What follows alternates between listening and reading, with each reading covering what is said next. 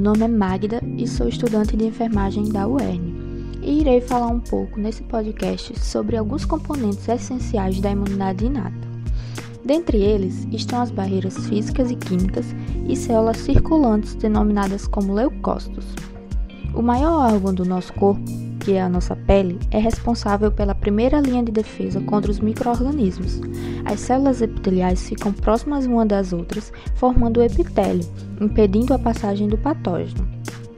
As barreiras epiteliais contêm linfócitos intraepiteliais que fazem o reconhecimento destes microorganismos. A perda da, da integridade do, do epitélio, seja por algum trauma ou outra causalidade, consequentemente vai resultar na de microorganismos e o hospedeiro estará suscetível a infecções. As mucosas, que também fazem parte dessa barreira, secretam um muco que contém glicoproteínas chamadas mucinas que recobrem o organismo e impedem sua penetração no epitélio. No caso do patógeno conseguir adentrar no hospedeiro por meio das vias aéreas respiratórias, o trato respiratório também irá atuar como barreira pois contém um epitélio composto por células ciliadas e os cílios dessas células ajudam a deslocar o muco contendo o microorganismo, realizando um tipo de varredura em direção à orofaringe, que em seguida será deglutido para fora do corpo. O patógeno também pode ser ingerido através de alimentos infectados, sendo assim a barreira química formada pelo suco gástrico altamente ácido e as enzimas digestivas irá destruir esse microorganismo invasor. Os mucos, lágrima e saliva contêm enzimas antimicrobianas, como a lisozima e a fosfolipase A. Também atuam como barreira protetora. Os epitélios, assim como alguns leucócitos, produzem peptídeos, que exercem a função de antibiótico natural. As duas famílias de peptídeos antimicrobianos são as defensinas e as catalecidinas. As defensinas são produzidas pelas células epiteliais de superfícies mucosas e por leucócitos granulócitos, incluindo os neutrófilos, células naturais killers e linfócitos T citotóxicos. As funções de proteção das defensinas incluem tanto a toxicidade direta ao patógeno quanto à ativação de células que fazem parte da resposta inflamatória. As catelecidinas são expelidas pelos neutrófilos e vários epitélios de barreira. As citocinas inflamatórias estimulam a sintetização e a ativação e a sua toxicidade é similar às defensinas. Outros componentes importantes do sistema imuninato são as células do sistema imune, conhecidas também como leucócitos. Essas células têm a função de identificar, recrutar outras células para o local da infecção, fagocitá-las e exterminar todos os micro-organismos invasores que conseguiram sobreviver às barreiras protetoras da primeira linha de defesa. Podem ser subdivididos em granulócitos e agranulócitos. As células granulócitas apresentam grânulos no citoplasma e o núcleo com formato irregular, por isso também são chamados de polimorfos nucleares. Já os, os leucócitos agranulócitos não possuem grânulos e apresentam núcleo com forma mais regular e são chamados de mononucleares. Os neutrófilos são células sanguíneas circulantes com maior abundância no sangue e participam das fases iniciais da resposta inflamatória. O núcleo do neutrófilo jovem tem formato de bastão e por isso é chamado de bastonete quando se tornam maduras, seu núcleo é segmentado de 2 a 5 lóbulos e frequentemente são três lóbulos que se conectam por pontes é, delgadas de cromatina e por isso são conhecidos como polimorfonucleares. Sua principal função é fagocitar os antígenos. Uma vez que o microorganismo entra na circulação sanguínea, o neutrófilo prontamente ingere esse patógeno, seus grânulos ricos em citocinas ajudam a fagocitar o antígeno e poucas horas depois esse neutrófilo sofre apoptose. Os eosinófilos são células menos numerosas que os neutrófilos, representando 2 a 4% do total de leucócitos no sangue. Os eosinófilos possuem núcleo bilobulado e seus grânulos contêm proteínas básicas ricas em arginina, enzimas hidrolíticas com efeito larvicida. Estão associados às reações alérgicas e participam da defesa contra parasitas e eumintes que causam a esquistossomose. Os basófilos e os mastócitos têm similaridades funcionais, mas os basófilos estarão presentes no sangue e os mastócitos no tecido conjuntivo. Os grânulos dos mastócitos são mais abundantes, porém são menores. Já os basófilos contêm grânulos maiores e seu citoplasma é mais arroxeado. Seus grânulos contêm enzimas, heparina, que vai atuar como anticoagulante, e a histamina, que atua como vasodilatador.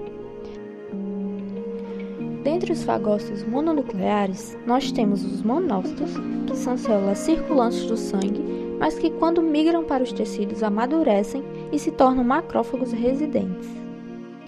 Os macrófagos fagocitam um agente infeccioso, produzem interleucinas e citocinas que irão ativar outras células para conter a infecção. Existem três tipos de macrófagos: o macrófago ativado, que fagocita o patógeno, o macrófago de reparo, que reparam o tecido lesionado pelo patógeno, e o macrófago regulador, que após a fagocitose estabilizam a atividade e param de fagocitar. Assim como os neutrófilos, os fagócitos mononucleares agem rapidamente contra os patógenos, mas permanecem mais tempo no local da infecção, durando até dois dias após a infecção, sendo assim células efetoras e dominantes no processo da resposta imunidade. As células dendríticas exercem função importante de reconhecimento e apresentação de antígeno e a ativação de linfócitos virgens. Possuem longas projeções membranosas semelhantes a dendritos de neurônios e são células que estão distribuídas nos epitélios, tecidos conjuntivos e linfóides. E quando ainda é uma célula imatura, ela atua como fagocitária. Porém, após fagocitar o patógeno, e se tornar uma célula madura, ela perde a função de fagocitose e passa a ser uma célula apresentadora de antígeno. Uma vez que o patógeno é internalizado e processado dentro da célula dendrítica, são apresentados em sua superfície e transportados até os linfócitos T virgens, que irão reconhecer e serem ativados. As células natural killers, ou células exterminadoras naturais são linfócitos que fazem parte do sistema imune inato, pois não têm receptores de antígenos em grande escala. Essas células têm a função de destruir patógenos intracelulares, ou seja, células infectadas por microorganismos, atuando nas infecções causadas por vírus ou bactérias.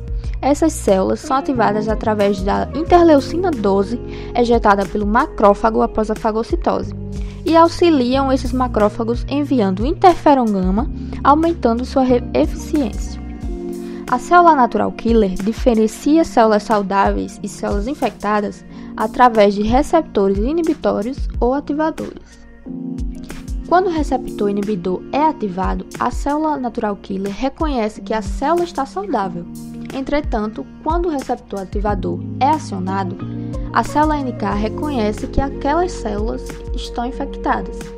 Elas fagocitam as células infectadas, induzindo as mesmas a sofrerem apoptose, liberando grânulos que irão alterar a permeabilidade da membrana da célula doente, e estes grânulos contêm perforinas e granzinas, induzindo então a apoptose celular.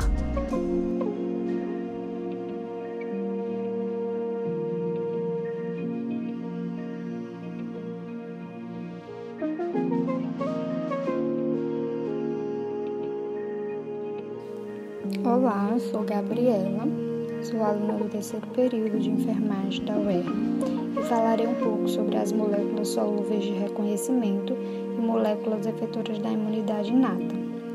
Os receptores de reconhecimento de padrões, eles são moléculas presentes na superfície de fagócitos, como também solúveis no sangue e fluidos extracelulares, que eles também são capazes de reconhecer os padrões moleculares relacionados a patógenos padrões moleculares relacionados a dano ou perigo.